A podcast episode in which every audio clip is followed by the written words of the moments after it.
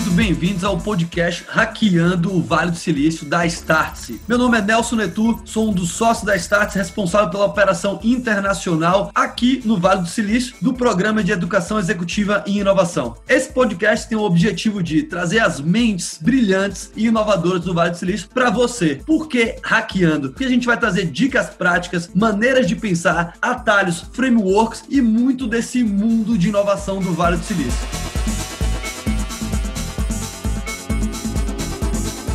Bem-vindos a mais um podcast do Hackeando Vale do Silício. Hoje vai ser um dia especial para vocês, ouvintes aí do Brasil. Mais uma vez trazendo um convidado ilustre, um grande amigo também e um cara que tá vivendo um momento profissional super fantástico. É o Lucas Fox. Lucas, muito bem-vindo. Feliz em contar um pouco da tua história, principalmente nesse momento da Brex que tá crescendo pra caramba, super valorizada no Vale do Silício no momento. Mas primeiro, Lucas, quem é o Lucas Fox e qual problema a Brex resolve? Eu acho que essa é a melhor maneira para quem não te conhece, para quem não conhece a Brex, de pular nesse episódio com a gente. Então, primeiro, meu amigo, muito bem-vindo, feliz em te ter aqui novamente. Valeu, valeu, Nelson. Vou começar um pouquinho contando da minha história, aí depois eu falo um pouquinho da Brex. A minha história começa no Rio de Janeiro, eu sou nascido e criado no Rio de Janeiro, só que eu cresci em uma família de, assim, uma mãe venezuelana, avós italianos, meu pai é dos Estados Unidos. Então, assim, de brasileiro só tem eu e meus irmãos que nascimos no Brasil. E eu nasci no Rio de Janeiro, com 7 anos de idade eu me mudei para Espanha e eu cresci entre Brasil e Espanha. Eu passei a grande parte da minha adolescência em Madrid, sempre fui um garoto muito empreendedor. Eu, aliás, comecei minha primeira empresa com, com 12 anos de idade, mas não vou entrar muito nesse assunto hoje. E comecei a faculdade faculdade na Inglaterra, comecei a estudar robótica e computação, mas eu acabei fundando uma empresa de software no verão entre é, o high school e, o, e, a faculdade, e acabei, enfim, saindo da faculdade para focar full time na, na empresa. E eu acabei em 2016, através de uma comunidade assim de empreendedores brasileiros, conhecendo e ouvindo falar sobre os dois fundadores da Brex, que na época a Brex nem existia, mas eu acabei ouvindo falar deles e a gente acabou se conhecendo e virando amigos em 2016. Isso logo após a, a venda da primeira empresa deles, a Pagar-me no Brasil, uma fintech, eles venderam para Stone. A gente se conheceu, eles tinham acabado de vender a empresa, eles estavam se mudando para os Estados Unidos para começar a faculdade em Stanford. A gente manteve contato e um ano depois disso, em 2017, no finalzinho de 2017, eles me ligaram e me pediram para me juntar a Brex.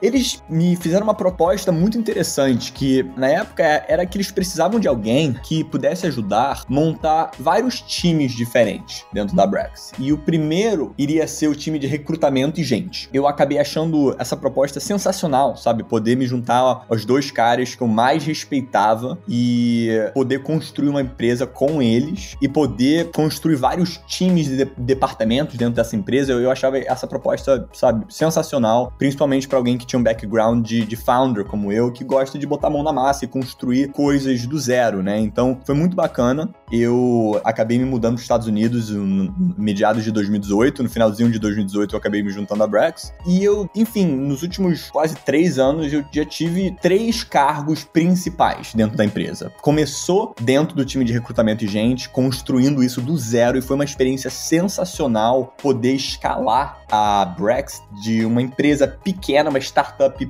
pequena, a uma empresa que chegou a valer mais de um, um bi de dólar na época e que tinha centenas de funcionários e ter focado muito em estruturar o time de recrutamento e gente para a gente poder escalar e poder contratar gente muito boa de todos os departamentos foi uma experiência única, que eu vou, sabe, considerar uma das melhores experiências da minha vida para sempre. E o, o, meu segundo capítulo dentro da Brex foi em 2019, quando os nossos fundadores me pediram para ajudar a lançar o nosso segundo produto. Então, na época, a gente só tinha um produto, que era um produto de cartão de crédito para empresas, e a gente queria lançar um segundo produto que era uma conta bancária para empresas. Então, eu acabei focando muito nesse segundo produto. Eu fui o primeiro vendedor do produto, eventualmente criei um time de vendedores para esse produto e a minha função evoluiu para ser mais um líder que trabalhava com todas as outras áreas da empresa para ter certeza que o produto estava pronto para ser lançado publicamente. E a gente acabou lançando o produto publicamente em 2020 foi um sucesso total. Hoje, o nosso maior crescimento em termos de número de cliente na Brex tem sido por causa desse produto, então foi um mega sucesso. E o terceiro capítulo, que é o capítulo atual, que eu tô vivendo na Brex, tem sido é, muito interessante. Começou no ano passado, logo depois da pandemia, 11 meses atrás, quando os nossos fundadores pediram para eu construir um time de relationship management do zero. E esse time na, na Brex, a, o propósito seria ser responsável por toda a receita dos nossos clientes existentes. Né? Então a gente tinha um time de vendas que focava muito em adquirir clientes novos e o time de relationship management ia focar em reter os nossos clientes e aumentar a receita com esses clientes fazendo upsell de novos produtos. Então, nos últimos 11 meses eu tenho focado muito em construir um time do zero, definir assim a estratégia, a proposta do zero, contratar todo mundo. Hoje em dia a gente tem um time de 11 pessoas e a gente está no meio do processo de escalar esse time. A gente vai contratar umas 30 a 40 pessoas até o final do ano, então um time de 10 vai virar um time de 40 a 50. Então é, é, é um desafio muito diferente escalar um time comparado com montar algo do zero, mas é muito bacana, muito desafiador e hum, tô adorando. Então, isso é um pouquinho sobre mim. Em relação à Brex, para dar um resumo bem curto, a Brex é uma fintech que nasceu em 2017, fundada por dois brasileiros chamado Henrique Dubugras e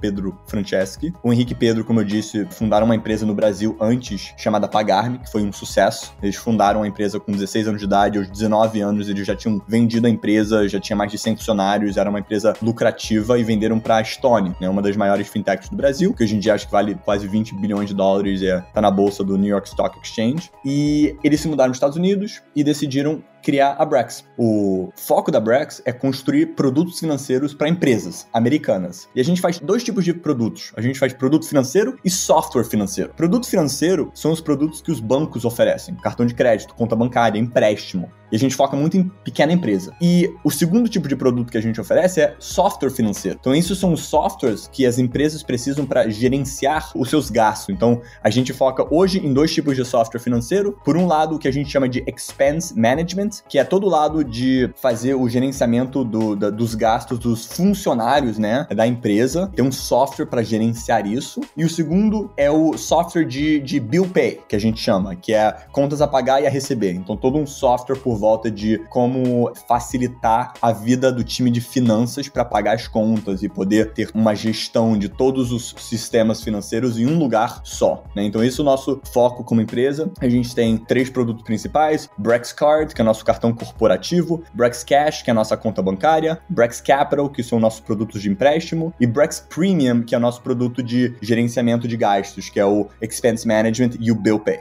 Boa, Lucas. Eu acho que a maneira bacana que a gente pode até trazer a nossa audiência mais perto um pouco da realidade da Brex e como é que foi também esse grande desafio profissionalmente para você, porque escutando isso para mim foi como se você tivesse três carreiras e uma jornada de poucos anos com a Brex. Então, cara, fantástico assim, a bagagem que vai te dar para os próximos anos, tanto para crescer a Brex, quanto para qualquer coisa que você queira se envolver no futuro. E então vamos começar primeiro nessa parte de pessoas, nessa parte um pouco de gestão e de desafio profissional. O que me chamou a atenção no começo da tua história foi que o Henrique e o Pedro te chamaram para assumir um desafio o qual você não tinha experiência antes. Ou seja, eles identificaram em você algum tipo de característica. E você agora jogando, né, agora tipo, fast forward to the future, se a gente vai lá pra frente, agora no momento atual, você tá com o desafio de contratar pessoas, de escalar um time, e provavelmente você também tá numa posição de, cara, eu contrato agora potencial ou experiência. E eu queria que você desconstruísse um pouco como foi lá, primeiro, né, nos, nos teus sapatos, de, de assumir um desafio que você não tinha experiência, e como é agora, com a experiência que você tem, que você tá montando, escalando um time, onde é que você tá olhando pra potencial experiência, tá? Ou seja, como contratante e como contratado. Sim, é, é, um bom ponto, né? Porque na, na época, no finalzinho de 2017, quando eu recebi essa ligação do Henrique, eu não fazia ideia porque ele queria que eu construísse um time de recrutamento do zero. Porque a minha primeira pergunta foi, Henrique, mas eu, eu não tenho experiência nenhuma com recrutamento de gente. Por que, que você quer que eu faça isso? E ele acreditava no meu potencial e achava que eu era inteligente e bom com gente e que eu ia descobrir e eu ia resolver o problema do zero. E eu acho que foi muito interessante isso, porque eu, quando eu acabei me juntando à Brex no final de 2018, eu tive que aprender tudo do zero. Eu comecei fazendo todos os cargos específicos dentro de um time de recrutamento, né? Eu fiz todos os trabalhos, assim, de, de um contribuidor individual para aprender, né? Como é que eu vou construir um time se eu não sei nem o que as pessoas fazem? E foi muito interessante porque eu comecei a criar processos novos, inventar formas novas de enxergar o problema, de como escalar e contratar em uma escala muito grande, que era muito diferente das pessoas que eu acabava conhecendo que tinham passado 10, 20 anos na indústria de RH. Então foi muito bacana o aprendizado de eu ganhar um pouco a confiança de que, às vezes, o fato de você só ter criatividade e ter muita disciplina, muito foco, trabalhar muito e tentar várias coisas, acaba te dando uma vantagem porque você não tem essa bagagem de todo o histórico do que você já aprendeu. Então você consegue enxergar as coisas de uma forma muito nova, muito criativa. Eu acho que isso tem me ajudado muito. Então eu me dou conta que hoje em dia, quando eu tô contratando pro meu time, tem algumas coisas que eu preciso contratar com um tipo de experiência muito específico. Por exemplo, tem alguns cargos dentro do, do time que eu preciso contratar certas pessoas que têm 10 anos de experiência vendendo um produto muito específico financeiro de dívida, né? Um exemplo disso é venture debt, que é muito comum aqui nos Estados Unidos, principalmente no mundo de, de tecnologia, que é uma dívida convertível com equity, enfim, é uma coisa muito específica, muito técnica. Então, nesse caso, quando é um cargo tão específico, eu contrato com uma experiência muito específica. Só que a grande maioria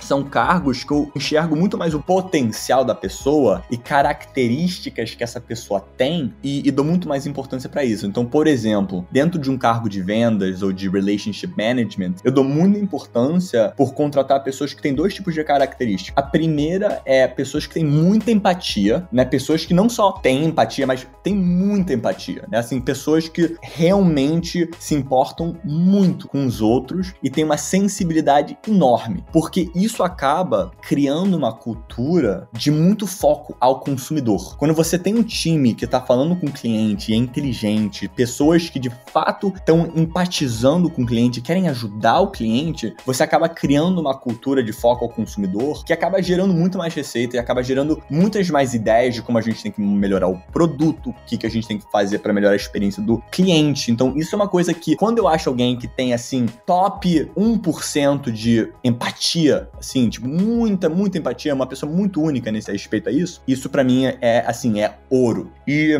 tem alguns outros exemplos como esse, que eu acabo focando muito mais no potencial, na característica e menos na experiência. Eu acho que depende. Tem cargos que você tem que focar em experiência, e tem cargos que você tem que focar em potencial, e tem cargos que você tem que focar nos dois, né? Boa, cara, eu acho que faz muito sentido, até porque hoje, olhando para o cenário, até que o Covid trouxe pra gente, eu quero entrar um pouco até no universo organizacional, no que diz respeito ao que mudou antes de pandemia e pós-pandemia, e eu acho que a maneira principal de olhar para isso é, é um pouco da, da, da, oportunidade que a gente tinha de se ver todos os dias, de estar no escritório, e hoje da oportunidade que a gente tem de estar em qualquer lugar, e de contratar pessoas de qualquer lugar. Quando a gente pensa nesse cenário, Lucas, eu acho que quando, uh, escutando falar, eu, eu vejo um pouco dos dois mundos, né? Acho que a gente está vivendo uma transição de mundos. O que eu quero dizer com isso é que a gente vivia em um mundo baseado em previsibilidade, a gente previa cenários uh, demais, a gente planejava muito, a gente acreditava que a gente ia atingir aqueles números ou esses cenários possíveis. Só que hoje a gente está vivendo uma realidade que a, o nome do jogo mudou para adaptabilidade, ou seja, a velocidade que o mundo muda requer a habilidade de se adaptar rápido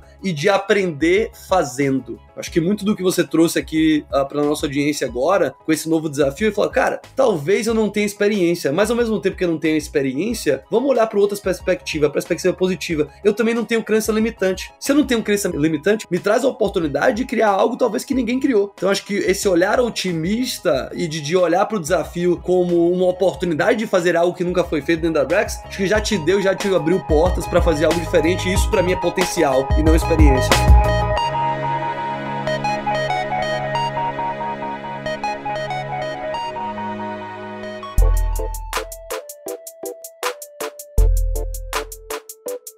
Falando um pouco desse momento, acho que todos que estão nos escutando de alguma forma estão curiosos com o crescimento da Brex, né? Vocês tiveram um aporte gigantesco há pouco tempo, vocês estão no momento de remote first e ao mesmo tempo tiveram uma pesquisa de satisfação interna altíssima. Cara, como é que foi essa mudança? Como é que você vê hoje esse, esse paralelo de contratar pessoas e não estar em nenhum lugar, mas ao mesmo tempo estar em todos os lugares? Conta um pouco por dentro da Brex, como é que vocês fazem isso acontecer? Se tem algumas técnicas, ferramentas ou como é que vocês transformaram uma cultura presencial para uma cultura remota com tão sucesso em um pouco tempo? É muito louco isso, né? Porque eu acho que quando a gente entrou na pandemia, né, em março do ano passado, que eu acho que foi quando a, a bolha estourou do Covid, ninguém sabia o que ia acontecer, né? Ninguém sabia o que ia acontecer com a economia, ninguém sabia o que ia acontecer com esse modelo de não ir para o escritório. Eu acho que a Brex acabou tomando a decisão alguns meses depois, em 2020, que a gente ia se tornar uma empresa remote first que significa que a gente vai manter alguns escritórios menores em certas cidades, só que a gente vai permitir a opção de ser 100% remoto, né? Então eu, por exemplo, me mudei para Los Angeles no começo desse ano, antes eu morava em São Francisco, e eu não poderia ter me mudado para Los Angeles se a gente não fosse uma, uma empresa remota, né? Remote first. Então, eu acho que teve uma coisa que nos é, ajudou muito a se adaptar a esse mundo remoto remoto. E eu vou falar um pouquinho sobre ela, que é a nossa cultura de tomada de decisão escrita. Então vou explicar um pouco o que isso significa. Na Brex, quando você quer tomar uma decisão, seja uma decisão de produto, seja uma decisão de estratégia, ou uma decisão do que for, pode ser as decisões mais estratégicas, mais importantes que os nossos fundadores estão pensando, até as estratégias mais táticas de um time específico, né? Que é uma decisão mais local, que não precisa de um executivo para aprovar todas as decisões são feitas em um formato com uma decisão onde a pessoa que está liderando essa iniciativa, essa proposta, tem que escrever um documento. Normalmente, esse documento não vai ter mais de seis páginas, então não é uma bíblia, é um documento de um tamanho assim razoável, que vai demorar no máximo 15 a 30 minutos para você ler. E nesse documento a gente tem um formato específico onde você vai definir o problema, a proposta e a solução que você está propondo. E basicamente, essa cultura de escrever um documento para tomar uma decisão tem ajudado muito a Brex evoluir nesse mundo remoto, porque a gente criou esse conceito de tomada de decisão asynchronously, que basicamente significa não necessariamente ao vivo, né? Então, eu acho que quando você pensa em uma empresa crescendo rápido, você pensa assim em, um, em uma imagem de uns líderes que vão para uma sala de reunião e começam a debater e decidem depois de três horas tomar uma decisão e fechou, é essa a decisão. Na Brex não existe isso. Não existe tomada de decisão em reunião fechada que não é documentada. Todas as tomadas de decisões são feitas através de um documento. Alguém tem que escrever um documento, tem alguém que está liderando essa iniciativa e sempre tem alguém que é a pessoa que tem que aprovar a decisão. Então a gente tem um formato que a gente chama de DACI, D-A-C-I, que representa o D por driver, a pessoa que está liderando a decisão, A por approver, que é a pessoa que está aprovando essa decisão, C por contributors, que são as pessoas que estão contribuindo com essa decisão ou com a proposta, né? Normalmente, quando você está liderando uma iniciativa, tem várias pessoas de vários times diferentes que estão te ajudando. E o último, que é o I, é o informed. Todos os times que estão informados nessa decisão, que você acaba enviando essa proposta para eles poderem ler e comentar. E isso nos ajudou de uma forma, assim, gigantesca. O fato da gente poder tomar decisão sem ter que estar todo mundo junto presencialmente tem ajudado assim, a empresa a tomar decisões mais rápidas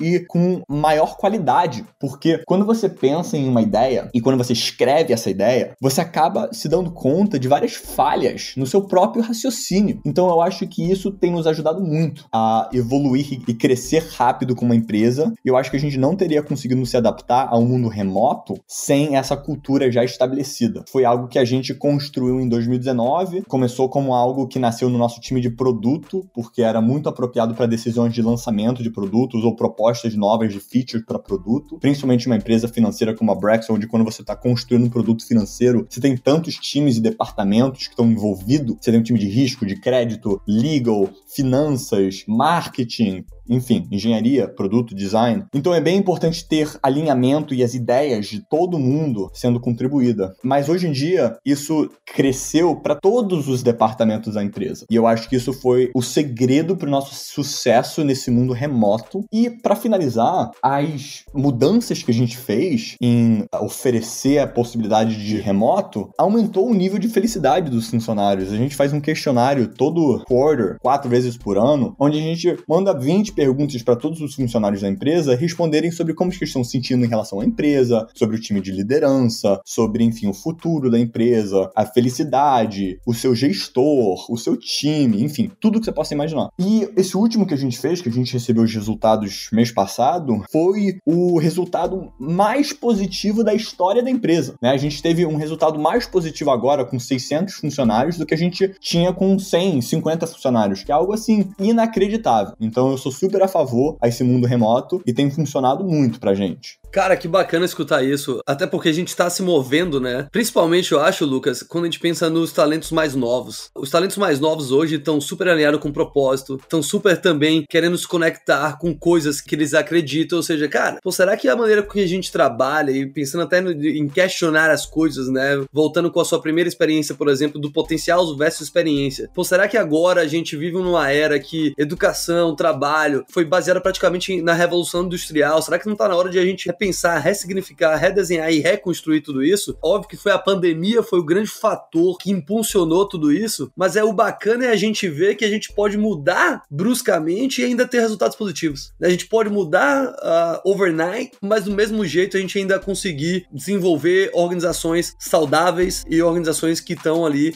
criando um ambiente ideal para os seus talentos.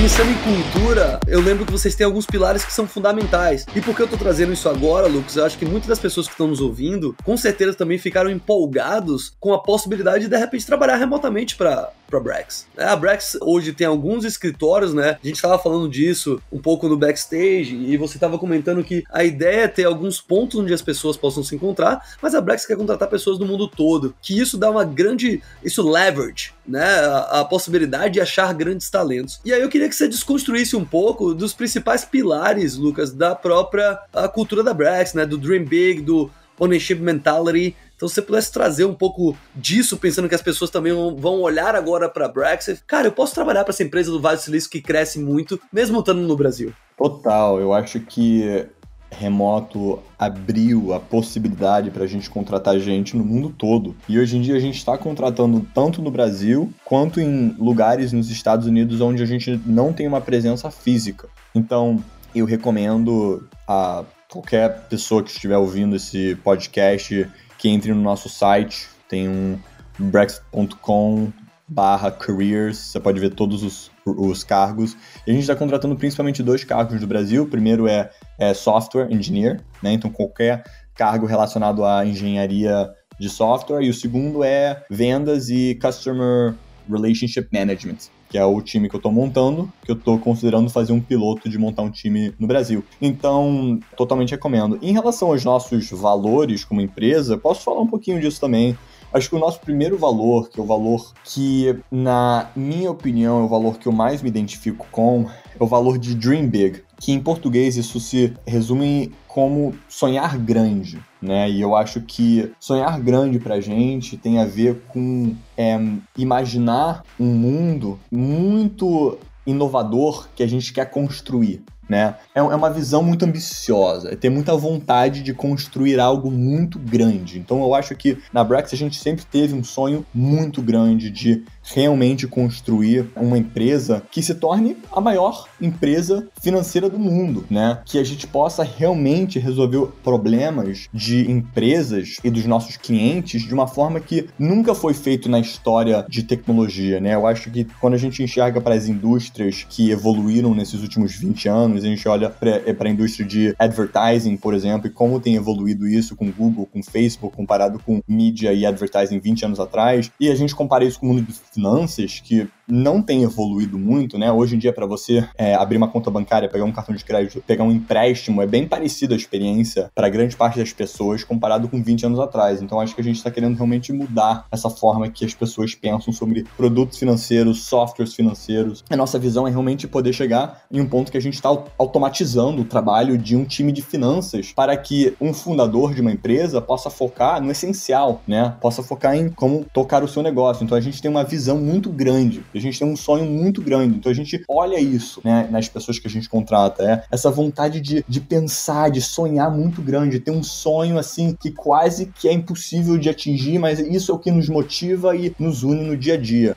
O segundo valor que eu me identifico muito é o nosso valor de ownership. Aqui no Vale, a gente enxerga muito esse perfil de engenheiro de software que já trabalhou na Google, que já trabalhou no Facebook, que já trabalhou, sabe, nas melhores empresas de tecnologia e sempre estão recebendo novas propostas de trabalho, né? Passam dois anos em uma empresa, vão para outra empresa, passam três anos em uma empresa, vão, passam um ano em outra empresa. Essa mobilidade, assim, de um trabalho para outro é algo que a gente não gosta. A gente gosta de pessoas que de fato vão passar muito tempo na Brex, né? Pensando ao longo prazo, né? A gente quer as pessoas que vão enxergar a Brex como um trabalho que eles são donos da empresa né? Não só funcionários, mas eles, todos os funcionários são donos. A gente dá um, uma participação da empresa para todos os funcionários, então a gente quer que todo funcionário se sinta como um dono, um sócio. E a gente liga muito para isso, né? Para esse valor de realmente ter esse senso de dono. Isso acaba é, representando na forma que você trabalha com as outras pessoas, da forma que você entrega trabalhos, projetos, a forma que você fala da empresa para as outras pessoas, né? Eu, por exemplo, sinto o mesmo nível de ownership com Brex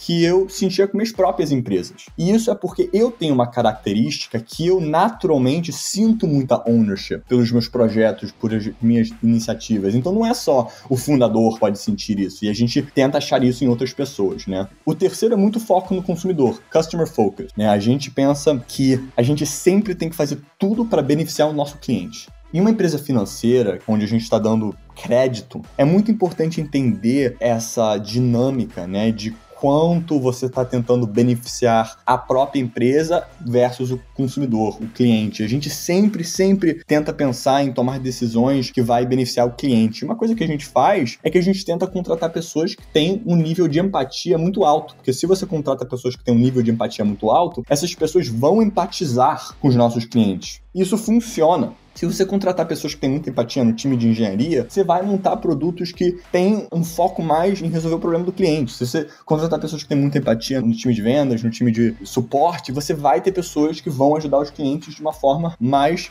profunda. Então, a gente olha muito para isso, né? O foco no consumidor. O quarto valor que eu diria é o nosso valor de One Brex, né? É uma Brex, é uma empresa. Especialmente quando você está crescendo um time, escalando uma empresa muito rápido, é muito importante manter esse senso de é uma empresa, né? A gente está otimizando para a empresa, a gente não está otimizando para mim ou para o meu time, a gente está otimizando para o todo, para a empresa, né? É um, é um time. E então a gente pensa muito em pessoas que vão pensar em qual é a melhor decisão para a empresa, qual é a melhor decisão para o nosso cliente. E não só qual é a melhor decisão para mim, ou qual é a melhor decisão para o meu time. A gente pensa muito assim, em pessoas que vão favorecer o bem da empresa, né? A empresa como um todo. E eu acho que isso é muito importante. E o último, que é o impatient optimism, é muito relacionado a ter esse senso de urgência, de tem que fazer as coisas para ontem, porque a gente está vivendo em um mundo onde podem aparecer competidores para os nossos produtos, podem surgir problemas, as coisas podem ir para um caminho que você não está esperando. Então, é muito importante trabalhar duro e focar muito em ter uma visão muito otimista para o futuro. Daí vem o optimism, mas ser um pouco impaciente, né, de querer fazer as coisas para ontem. E realmente, quando você foca muito em ter um senso de urgência em uma empresa, você acaba executando muito melhor e muito mais rápido.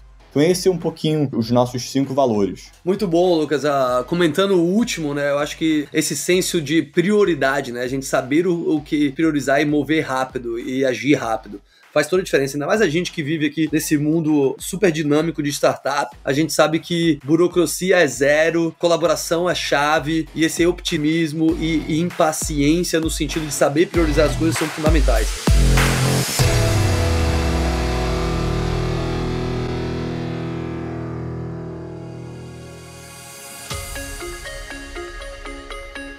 Cara, indo pro nosso, pra uma reta final aqui do nosso bate-papo, poderia ficar contigo aqui horas, mas Moonshot Thinking, falando do Moonshot da Brax, que é que vocês querem fazer? Quem vocês querem ser? Eu vi agora notícia recente, super recente, tava até conversando, a gente já conversou algumas vezes sobre isso em particular. A Brax agora se envolvendo no mundo de cripto é algo que vocês pretendem crescer cada vez mais. Conta um pouco desse momento, dessa estratégia, se você, enfim, puder compartilhar. E qual é o objetivo aí? Qual é o moonshot da, da Brax?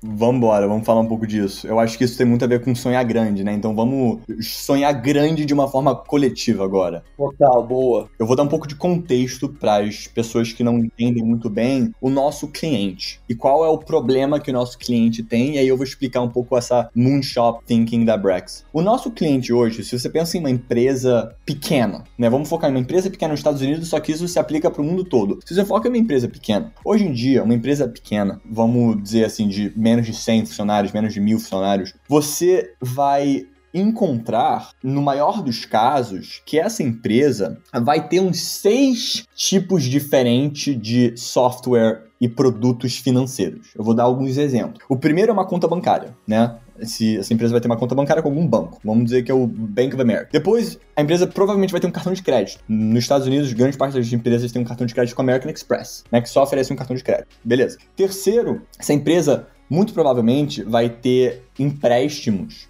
de vários bancos, não só de um banco. Então vamos lá, tem Bank of America mais o Chase Bank, tá? Então agora estamos em três players. Depois a empresa vai ter vários softwares financeiros. Vai ter um software financeiro para toda a parte de expense management de funcionários né? Então, o mais comum nos Estados Unidos é o Expensify, né? Que tem milhões de clientes, milhões de empresas americanas que usam o Expensify para fazer toda a parte de expense management de funcionário. Depois, vai ter todo um software para fazer o gerenciamento de bill pay, que é a conta de pagar, a conta de receber, né? E o mais comum nos Estados Unidos é uma empresa chamada Bill.com. Depois, para concluir, toda empresa precisa de alguma forma de organizar a sua contabilidade, né? E isso é feito com certos softwares. Nos Estados Unidos, o mais comum é o QuickBooks que é um software da Intuit. Então aqui eu, eu citei seis produtos financeiros, né? Conta bancária, empréstimo, cartão de crédito, expense management, bill pay, software para fazer contabilidade. A visão que a gente tem na Brex é que a gente quer juntar todos esses sistemas que hoje em dia existem em seis sistemas diferentes, seis empresas diferentes, a gente quer juntar isso em um produto. A gente quer fazer um produto que tem tudo isso, né? E a nossa visão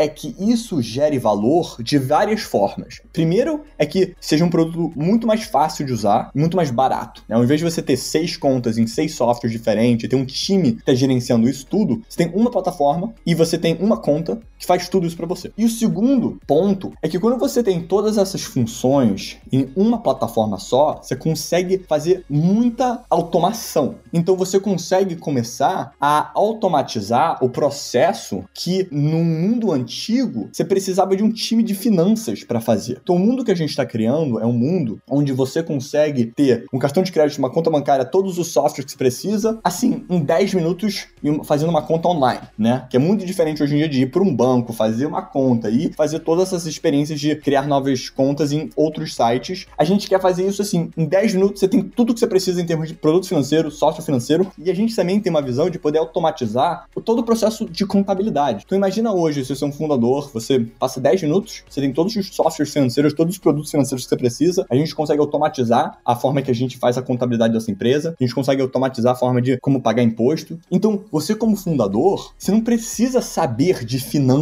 para operar o seu business. Hoje, o mundo que a gente vive é um mundo onde se você é um fundador e você tem uma ideia, você tem que entender de finanças. Ou você tem que contratar no seu primeiro dia um contador ou um CFO que entende de finanças. Então, a gente quer construir um mundo onde a gente ajuda as empresas a atingirem o seu potencial. E a forma que a gente consegue ajudar essas empresas a atingirem o seu potencial é construindo um produto financeiro que a gente chama do Financial Operating System, que possa resolver todos esses problemas financeiros de uma forma muito mais fácil, muito mais rápida e muito mais barato. E a nossa visão e nosso sonho grande é que todas as empresas no mundo acabem utilizando esse produto e se a gente conseguir fazer isso, a gente vai transformar a forma que as empresas são criadas e a gente vai conseguir dar mais oportunidade para as empresas darem certos, porque vai ser um problema menos que o fundador tem que focar, para o fundador focar no que é essencial, que é o dia a dia do negócio. Então, como consequência desse sonho grande, a gente vê um mundo onde a gente é a maior empresa financeira do mundo, que a gente consegue resolver esse problema. Então, esse é um pouco o sonho grande da Brex, é construir esse Financial Operating System, é resolver esses problemas para todas as empresas do mundo e, como consequência, se transformar na maior empresa financeira do mundo. Boa, realmente tem sonho grande aí. Uh, um excelente momento para vocês entrarem em cripto, uh, afinal, muitos projetos de DeFi, né, Decentralized Finance, vêm justamente para resolver algum desses problemas e também compilar ou juntar esses problemas em uma única wallet ou em um único lugar. Então, acho que foi um movimento fundamental que vocês fizeram em relação a cripto também, ainda mais com um sonho grande, já que a gente está vendo aí praticamente um mundo paralelo sendo criado com blockchain, uh, com Bitcoin e com todos esses novos layers de Ethereum. Bom, meu querido, queria fechar esse bate-papo contigo, de repente, um, com algum give back teu, né? Óbvio que você já deu muito aqui do teu tempo, compartilhou conhecimento, não deixa ser um, um, um give back de muito valor, mas talvez algum aprendizado, cara, algum livro, algum momento, alguma coisa que você acha assim que fez super diferença para você se tornar quem você tá se tornando. Acho que nessa jornada é de lifelong learning, então a gente nunca vai acabar, nunca vai parar de evoluir, a gente tem essa mentalidade um pouco na educação, né? Como como se a educação acabasse depois que a gente faz nossa faculdade ou depois que você faz uma pós-graduação, mas eu acho que a educação é a ciência com que os outros te ensinam e aprendizado é a ciência que você hackeia a forma de aprender. Então, pensando que você aí é um, é um auto-aprendiz, principalmente depois que você contou da história de carreira, ah, o que é que você gostaria de compartilhar, Lucas? Ou que mensagem, que recado? De novo, cara, não tem um livro, não tem um podcast, pode ser qualquer coisa que você acha que é relevante para ajudar as pessoas nesse momento que a gente vive, que é um momento que eu, eu prefiro ver pro lado de novo otimista. Sim, a gente está vivendo um, momento super delicado, né, no que diz respeito à saúde pública, então não quero parecer, né, que não, que não tô preocupado com esse ponto, mas eu quero olhar de novo pro copo mais cheio, quero olhar pro ponto positivo. Então, o que é que você gostaria de compartilhar para nossa turma com essa audiência pra gente fechar com chave de ouro o nosso podcast?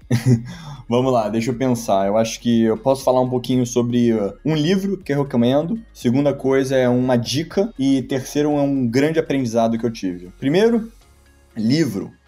Recomendo o livro Innovator's Dilemma. Acho que é um livro muito bacana para entender sobre esse novo mundo de tecnologia, de inovação, escrito por um professor do MIT que infelizmente faleceu ano passado, mas um livro sensacional que fala sobre disrupção de novas indústrias e como o valor é criado e como isso tem acontecido ciclicamente nos últimos 500 anos. Acho que esse livro é muito bacana, The Innovator's Dilemma se chama.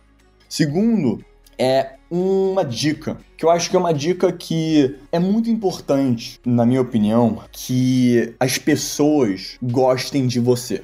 É uma coisa muito óbvia, mas eu acho que quando a gente tá no colégio, na faculdade, no trabalho, a gente sempre pensa em como é que eu posso ser o melhor, como é que eu posso ser o mais inteligente, como é que eu posso, enfim, ser o mais trabalhador. Eu acho que essas coisas são muito, muito importantes, só que eu acho que é muito importante também entender que você deveria focar em ser uma pessoa legal, uma pessoa carinhosa, uma pessoa que outras pessoas queiram estar com você. Eu acho que algumas das pessoas que eu mais admiro no mundo são pessoas que são muito divertidas e são muito legal de ter por perto. Porque quando você está construindo uma empresa, você está fazendo algo muito difícil, você está passando 12, 14 horas por dia fazendo isso com pessoas que, enfim, você está literalmente passando a grande parte da sua vida com, você quer desfrutar desse momento, você quer aproveitar. E quando você tem alguém, gente boa, carismático, que vai te botar para cima, isso faz toda a diferença. Então acho que foca muito em só ser uma melhor pessoa, né? Eu acho que isso é muito importante tanto para o mundo de trabalho, tanto fora do mundo de trabalho. E o terceiro, eu acho que um grande aprendizado que eu tive, que foi um ponto que você levantou, Nelson, é que você não precisa ter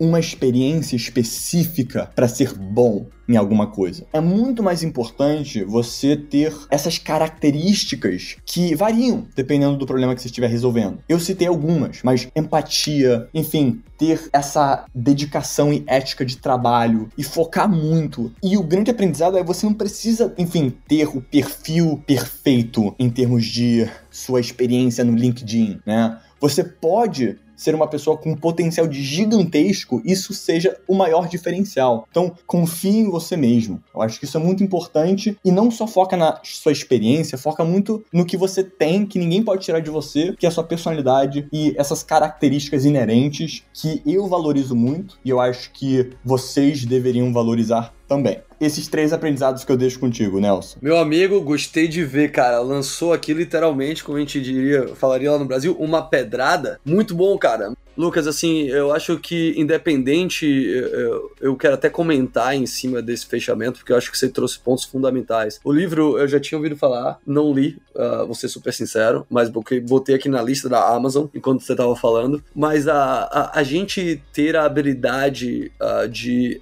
e, e, cara, vou te dizer que eu literalmente penso que é uma habilidade que a gente tem que desenvolver. A habilidade de ser único. Parece ser meio maluco o que eu tô falando, mas de uma certa maneira, pô, como assim, né? Eu sou único, eu sou eu, eu sou eu mesmo. Só que hoje, no mundo que a gente vive de barulho, de tantas pessoas e coisas e ferramentas tentando influenciar como a gente se comporta, como a gente escolhe as coisas, onde a gente vai, ser único, na verdade, é uma grande habilidade. Porque por alguns momentos você vai ter que ter a habilidade de conseguir se afastar. É como se você zoom out em alguns momentos e você se afasta daquela conversa que você você não quer ter com aqueles caras, ou com aquele ciclo, ou que nem você falou sobre a empresa. Cara, se você não se sente bem trabalhando com as pessoas que você trabalha, não trabalha nem cinco dias, quem dirá cinco anos. Eu acho que foi super fundamental o que você trouxe, porque no fim das contas, cara, é a gente, é a habilidade de se adaptar rápido, a gente ser único, né, e, e saber que a gente é especial de alguma maneira, e a habilidade de aprender ao longo da vida, velho. Se hoje a gente tá talvez numa posição que a gente não quer, e aí eu falo hoje pra nossa audiência, amanhã você pode estar fazendo alguma coisa, você tá tomando ação para chegar mais perto um pouco desse sonho, e como como o Lucas falou e como a Brex pensa, pessoal, vamos sonhar grande, que tem muita coisa pra gente fazer pelo nosso país. Então, por aqui eu vou me despedindo desse Arraqueando Vale do Silício, de mais um podcast. Lucas, meu amigo, obrigado de novo por todo o conhecimento, pelo recurso mais importante que a gente tem hoje, que é o tempo. É o único que a gente não pode pegar de volta. Então, fico feliz de te ter presente de novo nesse podcast. De nada, meu amigo. Meu prazer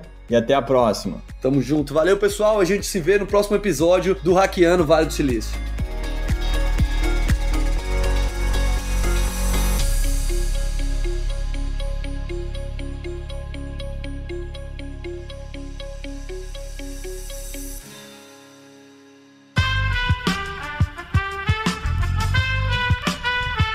Esse podcast foi editado por Aerolitos Edição Inteligente.